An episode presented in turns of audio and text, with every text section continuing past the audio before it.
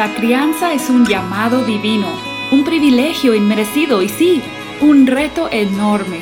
Somos pecadores, criando a pecadores, pero no tenemos que andar solos. Hola, soy Susie Bixby y este es el podcast de Crianza Reverente.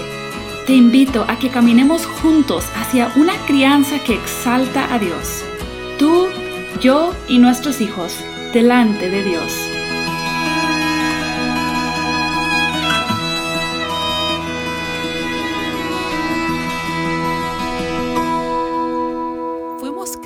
Para glorificar a Dios.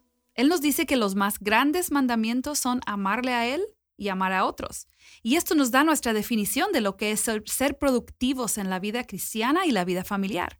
Entonces, para llevar a cabo esa productividad de una manera práctica, tenemos que establecer prioridades en la vida diaria.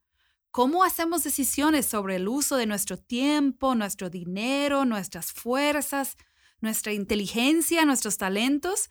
Entonces, en el episodio pasado, Mateo nos compartió las bases bíblicas para establecer prioridades que tienen su fundamento en la palabra de Dios.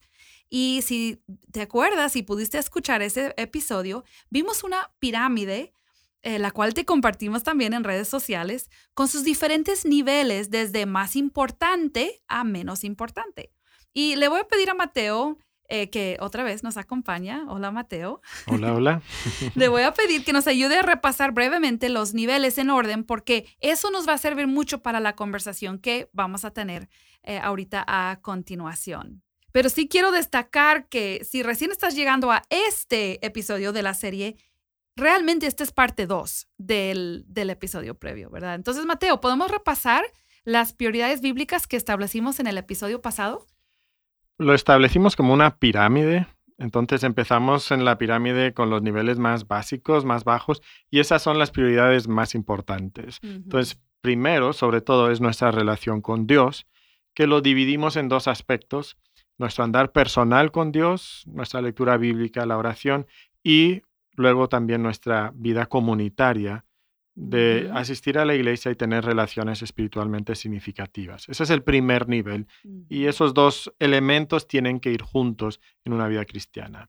Luego tenemos la familia en el segundo nivel. La familia, que también lo podemos dividir en dos, pero no son dos elementos de igual importancia. Más básico, más importante es el nivel matrimonial, la relación matrimonial entre esposos, y luego está también la relación padre-hijo. Como padre tengo mis obligaciones muy importantes hacia mis hijos también, de criarlos en la disciplina y amonestación del Señor. Luego, nivel 3, el trabajo. Dios me manda como hombre a proveer para mi familia, entonces eso tiene que ser algo sumamente importante. Cuarto nivel, el servicio a Dios y a otras personas y aquí algunos quizás pueden brincar un poco. Eh, escuchen el episodio anterior, cómo explicamos eh, cómo encaja todo esto. Estas son cosas adicionales a esas cosas básicas, prioritarias en nuestro andar personal con Dios. Otras actividades que podemos agregar, otros ministerios que podemos agregar. Luego pusimos descanso y diversión, porque Dios nos ha hecho seres que necesitamos descansar y que debemos de divertirnos pero noten que viene muy arriba en la pirámide, o sea que no es tan importante. Y luego pusimos simplemente otra categoría de otras actividades, cualquier cosa que podemos agregar aquí. Y dijimos que cuando practicamos esto con sabiduría, los niveles no se van a lastimar entre sí, van a encajar perfectamente. Eh, no vamos a dañar a nuestra familia por cuidar nuestra relación personal con Dios eh, pero tampoco vamos a dañar a nuestra familia por trabajar. Entonces los niveles tienen que embonar si mm. vamos a practicar esto con sabiduría. Muy bien, creo que eh, es algo muy práctico y creo que si podemos pensarlo así, realmente nuestras prioridades determinan las decisiones que hacemos, ¿verdad? Todos los días hacemos decisiones. Claro nos despertamos en la mañana y decidimos si leer la Biblia. Nos decidimos eh, si vamos a llegar a tiempo al trabajo o dormir un poco más. O sea, hay decisiones que hacemos todo el día y nuestras decisiones se hacen en base a nuestras prioridades. Debería ser, En muchas ocasiones es en base a los sentimientos del momento. Que, significa que realmente estamos priorizando nuestros sentimientos por encima de las prioridades que deben regir. Así es. Sí, entonces eh, quisiera en este episodio que tomáramos varios escenarios ficticios, aunque a lo mejor no van a ser tan ficticios, ¿verdad? Para muchos, no, pero no. estamos hablando de como una situación en particular de alguien que conocemos necesariamente, pero sabemos que hay, hay como experiencias comunes en la crianza, en una familia cristiana, sea esposo, esposa, hijos, o sea, una mamá soltera, eh, que quizás vive con su familia extendida, sus decisiones son un poco diferentes, pero las mismas prioridades rigen, ¿verdad? Nuestras vidas. Entonces, queremos tomar varias situaciones y simplemente hablar cómo es que podemos tomar esta pirámide, ¿verdad? estos principios bíblicos y tomar decisiones, ¿verdad? Y, cada familia puede verse diferente, ¿verdad? Dos familias pueden enfrentarse a la misma decisión y llegar a conclusiones un poco diferentes por su situación. Pero bueno, vamos a entrarle. Y el primero son muy complicados estos, ¿eh, Susi? Alguna de las cosas que pusiste, uf, vaya. Es que, pues, tengo que aprovechar que tengo aquí a alguien que me ayude. muy bien. Bueno, uno que nosotros sabemos que ha sido una experiencia muy común en muchas familias de nuestras iglesias, muchos conocidos, es que Obviamente papá tiene que trabajar, ¿verdad? O mamá tiene que trabajar si ella es la que provee para la familia, si no, si no está papá presente. Entonces, vamos a considerar qué es lo que deben considerar cuando, por ejemplo, papá no tiene trabajo y se le presenta cierta oportunidad de trabajar, o quizás tiene un trabajo, pero se le presenta una mejor oportunidad en cuanto a ganancia económica. Y vamos a suponer que en este caso, eh, nuestro hermano Jorge tiene un trabajo, pero le, le alcanza para lo, mm, lo básico, lo básico. Y le están ofreciendo un puesto diferente que le va a cambiar su turno al turno de la tarde y que el día domingo no tendría libre quizás nada más una vez al mes. Entonces, él quisiera poder proveerle más a su familia, pero esta es la situación a la que se enfrenta. ¿Cómo esta pirámide de prioridades le puede ayudar a tomar esta decisión? Bueno, hablaríamos, yo, yo, hablaría con Jorge y primero veríamos si realmente está proveyendo y puede proveer con su actual trabajo, eh, puede proveer para su familia, ¿no? Si tienen para comer, si tienen para vestir, si tienen dónde vivir.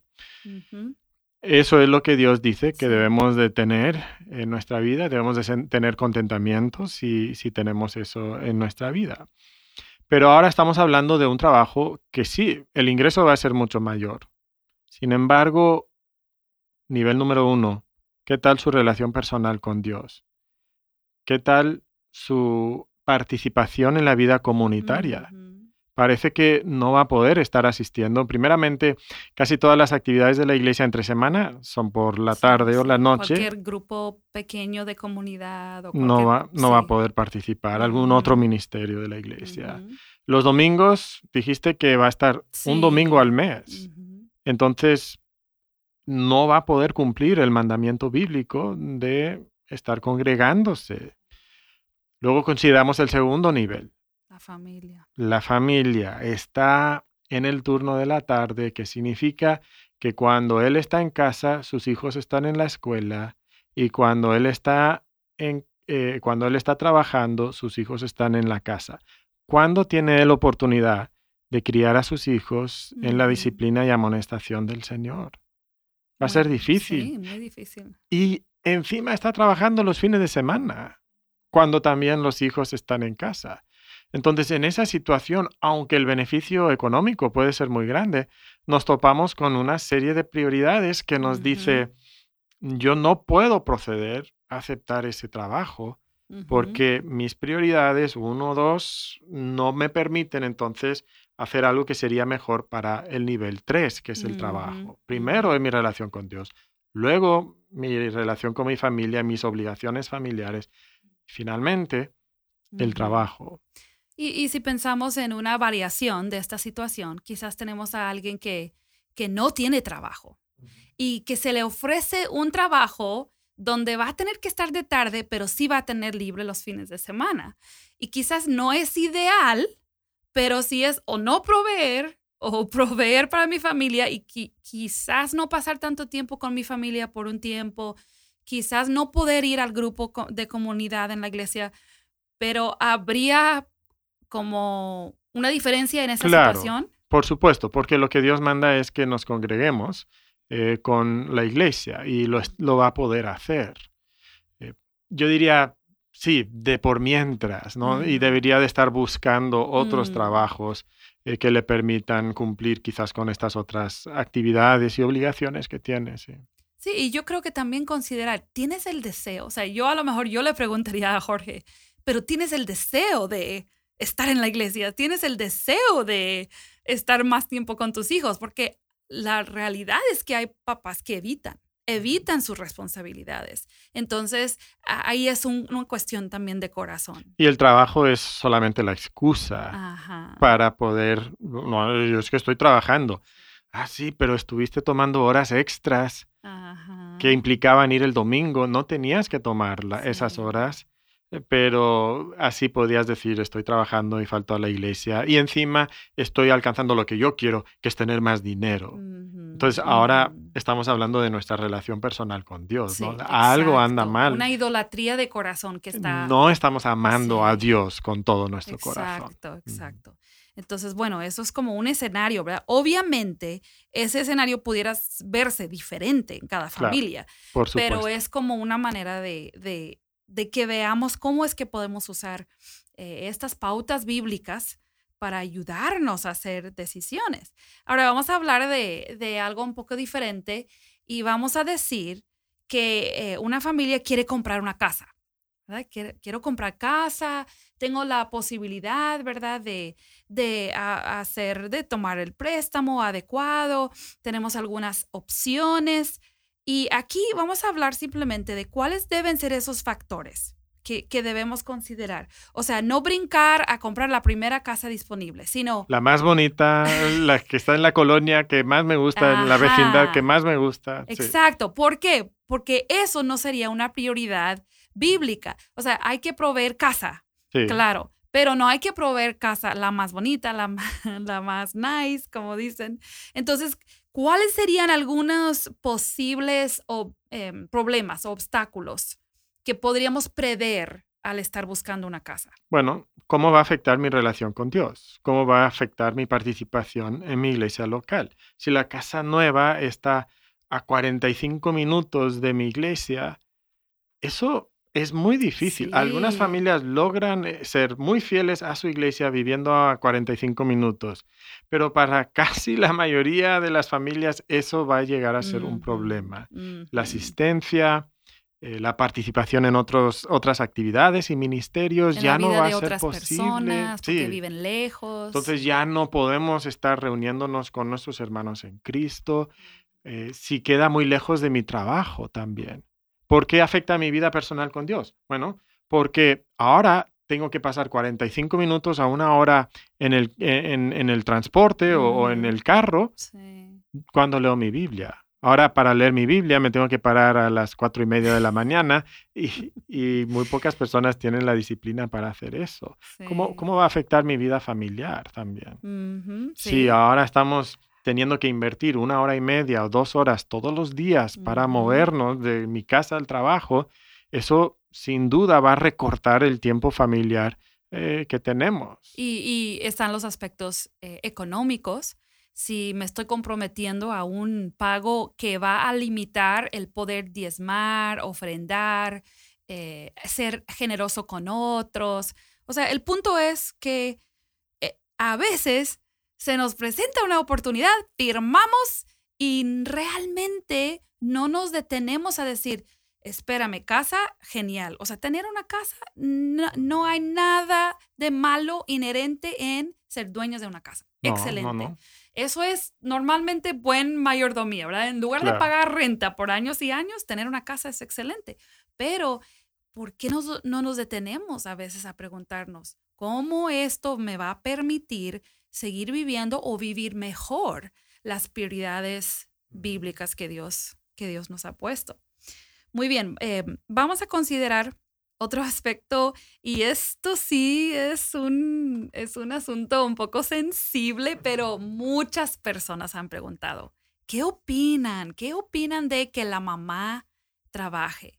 Bueno, no importa lo que yo opino, de que si tú trabajas, mamá o no, ¿verdad? No importa lo que Susie opina, pero creo que sí importa tomar una decisión de esa forma eh, según prioridades bíblicas. Y yo pensaba, la mayoría de las veces que una familia esté haciendo una decisión es cuando papá sí trabaja. O sea, sí hay un papá, porque obviamente hay mamás que son las que tienen que proveer y no hay de otra. Sí, el, incluso el esposo tiene una incapacidad real, ¿no? Donde no puede trabajar o no está papá por, porque falleció o por un divorcio o por alguna razón sí. así. Entonces las decisiones que una mamá que es la proveedora haría sería más parecido a la que acabamos de hablar, la otra situación. Mm. Pero aquí estamos hablando de que hay un esposo proveedor, pero por cualquier razón se está considerando que mamá eh, entre a trabajar. Entonces, eh, creo que es difícil para las mamás, somos más emocionales con nuestros hijos, la crianza de los hijos es algo como muy emocional y a veces es difícil pensar claramente acerca de una decisión así. Entonces, em, empecemos por lo de la relación personal con Dios y la comunidad. ¿Cómo deberíamos de considerar una oportunidad para que mamá trabaje a la luz de, eso? Cuando una mujer entra a trabajar de inmediato, van a quitarse horas que antes tenía disponible. Entonces, va a poder participar en las mismas actividades y ministerios que antes tenía. Tiene que entender que está sacrificando mm. algunas de esas cosas. Entonces, eso es un factor que muchas veces no tomamos en cuenta. Creemos que podemos agregar algo, pero estamos reemplazando. Y, lo hemos visto en muchas ocasiones, ¿no? Una hermana que es muy fiel quizás a la actividad de, damas, de, hermanas de la iglesia, luego entra a trabajar y casi de inmediato y casi en todas las ocasiones lo que ha sucedido es que lo primero que empieza a caerse de su agenda son los ministerios que tenía. Ahora, eso no, no quiere decir que no debe entrar a trabajar, porque puede ser que su esposo está trabajando, pero no puede por el contexto en el que está, no puede proveer por la familia. Y entonces... hay lugares donde económicamente simplemente es muy difícil. Pero, otra vez, ¿Es para realmente proveer las necesidades básicas o es para que mi hijo tenga eh, ese estilo de vida que yo le quiero dar o que yo quiero tener para mí. Eh, exacto. Yo quiero mi carro, yo quiero mi casa bonita, yo quiero mi ropa, yo quiero mis vacaciones. Y, creo que para muchas mujeres también es, eh, bueno, yo también quiero sentirme como que tengo una vocación. Sí, eso es importante. Entiendo el sentir, entiendo el sentir, pero creo que volvemos al, al hecho de que a veces no adoptamos el llamado que Dios nos hace como algo digno de, de, ser una vocación, una vocación digna, ser esposa y ser madre es una vocación, aunque no sea remunerada, ¿verdad? Es una vocación. Entonces, creo que cada mamá que está haciendo la decisión de que si debe trabajar o si debe dejar de trabajar, ¿verdad? Porque ahí está también, a veces ha estado trabajando, pero no sabe si debe dejar. Uno de los, de los aspectos que debe considerar en su relación personal con Dios es qué lugar de importancia en mi corazón tiene esto. Estoy idolatrando una vocación como un sentido de identidad o de, de, que la vida valga la pena, ¿verdad? Y, todo eso. Y en nuestra pirámide de prioridades, la familia es más importante que el trabajo, incluso para, para ella también. Entonces, si tu trabajo va a afectar negativamente tu relación con tu esposo, porque ahora bueno, ahora estás trabajando. y, el estrés, los dos jalados de dos direcciones diferentes. Los dos están llegando a la casa muy cansados en la noche. Em, ¿Quién está atendiendo a los hijos durante el día? Y muchas veces pensamos, es que le quiero dar una mejor vida a mis hijos. Mm. Y le estamos dando más cosas a nuestros hijos, pero no mejor cosas. O sea, no es una mejor vida para nuestros hijos. No, No, definitivamente no. o sea, les robamos cosas que son más importantes. Sí. Sí, entonces ahí está, o sea, no hay una respuesta mágica, simplemente tomamos como esos aspectos de, la, de, de esa pirámide, ¿verdad?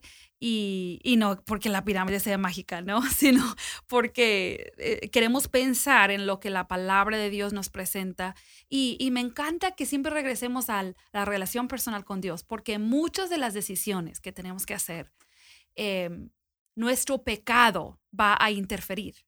Entonces, cuando, si yo empiezo con, bueno, ¿cómo esto afecta o cómo ¿Cuáles ídolos de mi corazón van a afectar esta decisión? Entonces estamos creciendo. En el mismo proceso de hacer las decisiones, estamos creciendo espiritualmente y eso es algo muy, muy bueno pudiéramos decir más, ¿verdad?, sobre ese sí, Porque puede haber una situación donde una mamá puede trabajar en cierto horario y no influye tanto, no le roba mucho tiempo de sus hijos. Sí, o sea, hemos visto, por ejemplo, maestras, ¿verdad?, que dejan de trabajar unos años cuando sus hijos están muy pequeños y cuando ya todos sus hijos están en la escuela, ella puede estar en casa el mismo horario que sus hijos. Obviamente está más cansada, pero quizás eso le facilita el sus hijos poder asistir a una mejor escuela o cosas así. Entonces, sí, definitivamente hay situaciones donde funciona bien, eh, pero pues ahí están los, esos aspectos que considerar. Eh, estábamos pensando, ah, platicando con, eh, bueno, hemos platicado con varias familias, ¿no? De eso de de ese dicho, por lo menos aquí en México es muy común escuchar decirse, primero la familia, luego la iglesia. La familia es todo, ¿verdad? La familia es todo. Y a veces hay como dos extremos que hemos comentado, ¿no? Primero podemos tener alguien que está súper comprometido con la familia, no solo la familia inmediata, sino la familia extendida, y la iglesia realmente queda a segundo plano. O podemos tener a alguien que está súper dedicado a la iglesia, y realmente la familia pudiera estar sufriendo, ¿verdad? Las prioridades. Entonces, hablemos un momento de cómo es que podemos decidir y evaluar esa relación entre la familia y la iglesia. Y, y pensemos, no sé, vamos a pensar en que mm, eh, yo, yo como mujer, ¿verdad? Me pidieron apoyar en un ministerio de la iglesia, un, eh, a enseñar en, la, en el estudio de las mujeres, ¿verdad? Esto no es un, un culto esencial, ¿verdad? Como el dominical ni nada, pero es una actividad que va a requerir tiempo. ¿Y qué, consideraciones deberíamos de tomar? Vamos a tener que ejercer mucha sabiduría, practicar eh, discernimiento aquí para saber si yo, en mi caso particular, la edad de mis hijos, su situación, eh, incluso escolar, física, todos estos factores entran en juego. Entonces no podemos simplemente decir, sí, tómalo o no tómalo. Es parte de ese discernimiento. Y a veces voy a tener que decir, ¿sabes qué? En este momento de mi vida, yo no puedo ah, tomar esa, ese ministerio. Y, soy pastor y yo quiero que los miembros de mi iglesia estén activos en, el en los ministerios de la iglesia. Pero a veces es mejor que alguien diga, en este momento no. Ahora, no debe ser por pereza, no debe ser por egoísmo, no debe ser por prioridades distorsionadas, sino por estas prioridades que son bíblicas. Y otra vez a veces vamos a tener diferencias de opinión sobre, no, yo creo que sí puede y esa persona me está diciendo que no puede, ¿no?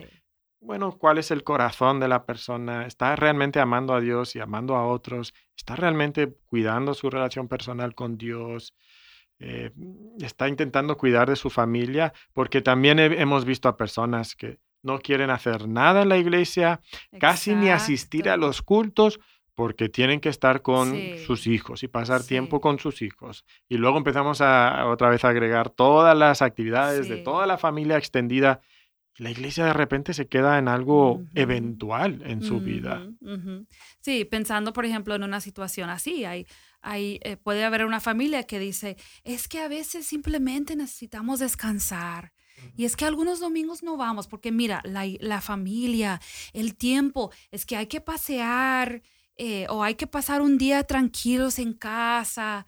Entonces estamos diciendo que el descanso, por ejemplo, que nuestra pirámide viene arriba, ¿verdad? Está ahí, pero viene arriba.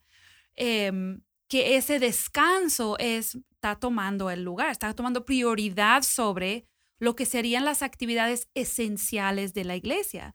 Pero pudiera haber otra situación donde hay una actividad extra que sucede los sábados y donde una familia diga, mira, el único día que estamos todos en casa es el sábado, ¿verdad? Entonces, nuestra familia por ahora no va a participar en esa actividad que es adicional y vamos a buscar otras maneras de servir a otros. Eh, no teniendo que asistir a esta actividad de los sábados. O es una situación diferente, ¿no? Y, y, es que cada familia tiene que también evaluar sus, sus motivaciones. Creo que a veces nos hacemos la idea de que yo tengo que estar en todas las actividades de la iglesia si quiero ser un buen cristiano y no creo que eso sea lo acertado, la perspectiva correcta. Sí, eh, eh, dependiendo obviamente de cuántas actividades una iglesia tiene. Em, hablemos un momento de algo que es común. Se hizo un poco menos común con la pandemia, pero tengo la idea de que va a arrancar otra vez.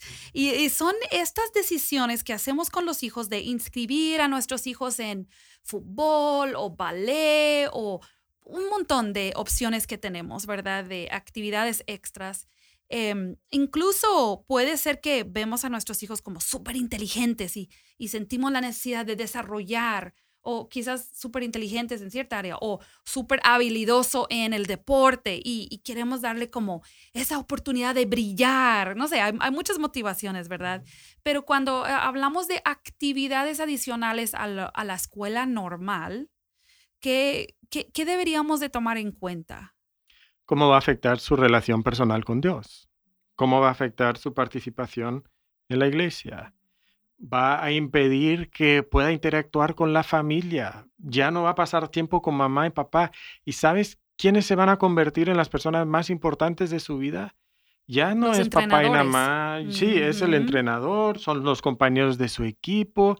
Y luego nos preguntamos por qué después de un año o dos años nuestros hijos ya no nos escuchan, nuestros hijos tienen otras prioridades, porque ahí en esos lugares le están inculcando esos valores. Ahora, no estoy diciendo que nunca debes inscribir a tus hijos en estas actividades, pero yo quiero estar seguro de que mientras estén en esas actividades, están cuidando su relación personal con Dios, ven la iglesia como importante. Y yo como padre estoy manteniendo mi relación con mi hijo eh, durante esa época donde está en el deporte o en la, escuela de matemáticas especializada eh, entre semana. Y, y eso de su relación personal con Dios.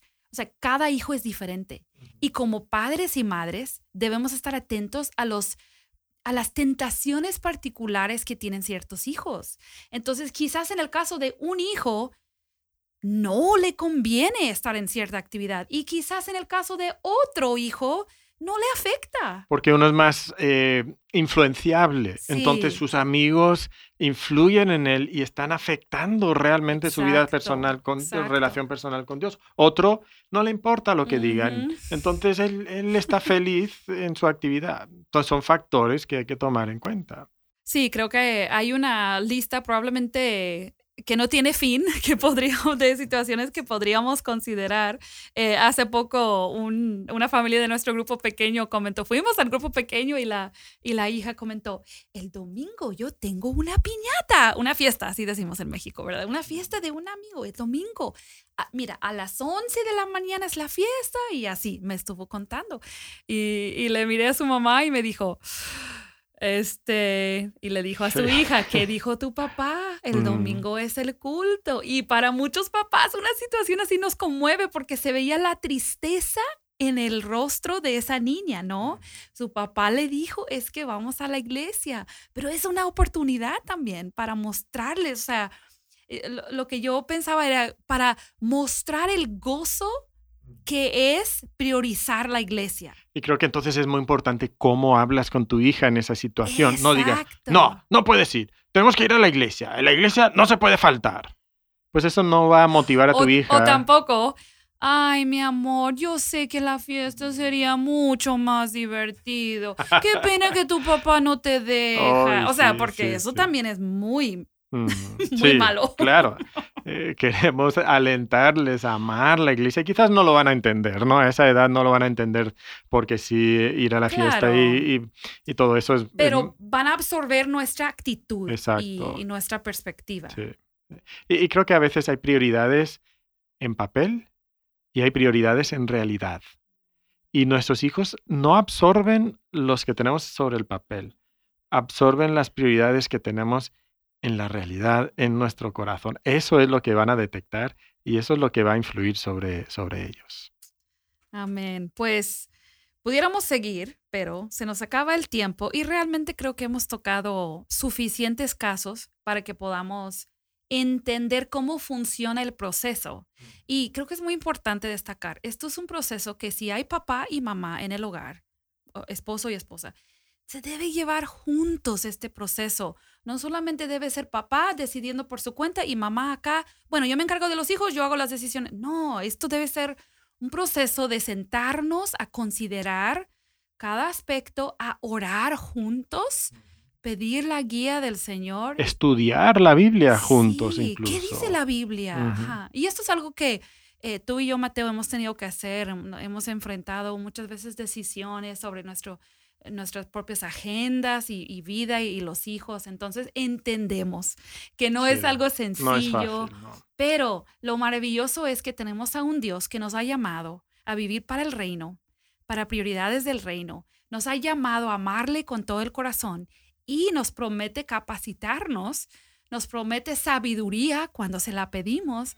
Entonces, que también la oración sea un, una parte constante de la toma de decisiones, ¿verdad? En la vida familiar. Bueno, muchas gracias por acompañarnos. Esta serie todavía no se acaba. Esto sí fue como parte 1 y parte 2 de estos dos episodios, pero vamos a seguir con esta serie sobre las prioridades de una familia que vive para el reino de Dios. Así que acompáñenos otra vez la próxima semana y que tengas una muy bendecida semana.